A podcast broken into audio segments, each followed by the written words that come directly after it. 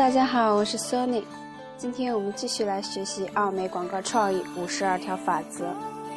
那么从这一节开始呢，我们就要学习第六章的内容了。电视商业广告。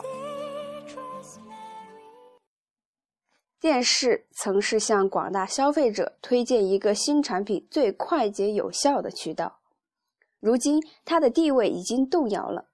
然而，明天电视仍有可能夺回霸主的地位。或许它会走广播的道路，利润丰厚且地位显著，但它仅是一个微不足道的新闻媒介罢了。即便如此，电视仍起着至关重要的作用。更为重要的是，它能传达正确的信息。我们仅有十五至三十秒的时间，我们处在拥挤且竞争激烈的环境中。我们正在向可以用近多种方式吸引却仍对我们的广告不理不睬的消费者推荐产品。他们要么将广告快进，要么切换频道，要么干脆去洗澡了。不管消费者采取何种方式，我们仍有办法让他们通过显示屏接受我们。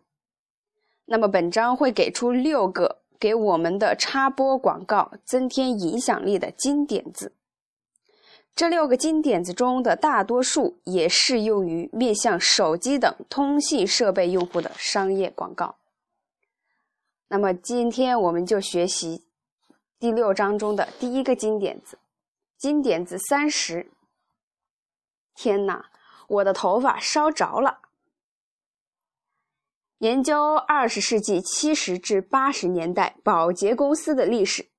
不难看出，他们最关心的事情之一是怎样抓住消费者的注意力。如何安排前三秒的广告呢？我们曾把这种安排称为“天哪，我的头发烧着了”。台词、声响、静音、意象、场景等等，我们可以使用任何一种效果抓住观众的注意力。正如林登·约翰逊曾经指出的那样。抓住观众的胆量，他们的心神自然也会被吸引。大卫·奥格威也曾炫耀：“饥渴的灵魂是无法挽救的。”我们举办的一次研讨会名为 “AIR 智慧研讨会”。AIR 分别代表注意力 （attention）、兴趣 （interest） 和回忆 （recall）。如果仔细思考这三个词，我们便知道这是任何一个电视商业广告不可缺少的要素。按次序排列为：吸引消费者的注意力，抓住消费者兴趣所在，使消费者能想起我们的销售信息和品牌。在期望能将商品销售出去之前，我们首先必须吸引消费者的注意力。录像机、遥控器、短暂注意力、画中画、多重任务处理的存在，使集中消费者注意力成为难题，但把握得当还是很至关重要的。美国消费者如今对电视广告变得越来越厌倦、抵触和麻木，因此。在本书中，认为应使用过去使用的三秒内原则来吸引和保持消费者的注意力。宝洁公司便采取了这一做法。杰夫在编辑本章时听闻，宝洁公司正大幅削减对电视广告的投入，而通过超市这一媒介更加直接的深入顾客群。我们策划并通过一个广告时，要自问：广告开场是否能吸引并保持消费者的注意力？那么，我们该怎样去做呢？有多少个富有想象力、具有创造精神的脑瓜，就有多少个办法。下面会列举几个方法。第一个，以非比寻常的视觉震撼作为开端。以勾起观众迫切知道将要发生之事的愿望。二，用声效来吸引观众的注意力。三，使用音乐吸引观众。四、使用引人注意的词句。五、将广告播放时间分隔开，以勾起观众对将发生的情节的期盼。六、设计便于记忆的情节。七、破除常规挑选演员。八、使用独特的话外音。当然，不管采用哪种形式，任何一位了不起的广告商、营销者、宣传者都熟知应怎样发现并使用这些能抓住人心的技巧。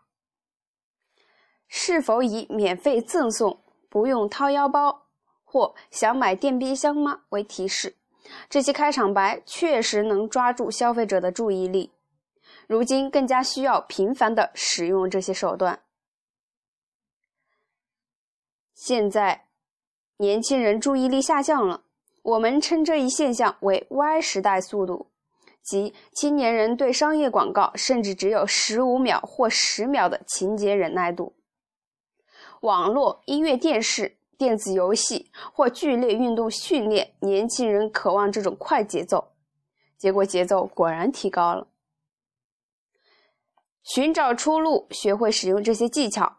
采用目标顾客会使用的各种媒介，熟悉消费者对信息进行消化的途径。网络、电子游戏、音乐、电视、剧烈运动、可视电话等，都使年轻人养成了需要更高的门槛来获得身心愉快的习惯。只有迎合这种习惯，才能吸引其注意力。学习使用这些媒介，并了解何种媒介能够起作用。或何种毫无效果，使自身成为技术文化的一部分，这样我们才能在通信文化中看到自身更多价值。最后要提一点：适度把握消费者的注意力，把握不当会引起无谓的注意。无论是我们还是我们所在的公司，或者我们的品牌，都排斥这一点。我们的目的是吸引观众的注意力。而不是让观众将精力放在夜间新闻和美国联邦通信委员会上。那么，我们再重新来回顾一下这些技巧。八个技巧：一、以非比寻常的视觉震撼作为开端，以勾起观众迫切知道将要发生之事的愿望；二、用声效来吸引观众的注意力。三、使用音乐吸引观众。四、使用引人注意的词句。五、将广告播放时间分隔开，以勾起观众对将发生的情节的期盼。六、设计便于记忆的情节。七。破除常规，挑选演员。八、使用独特的话外音。学习并运用好这些技巧，相信你的电视广告也能起到一定的效果。好，今天我们的学习就到这里结束了。下一节经典子三十一，将消费者利益铭记在心。期待大家的收听与关注。如果大家喜欢我的节目的话，就请为我点一个赞吧，谢谢大家的支持，感谢大家的收听，今天节目就到此结束了，再见。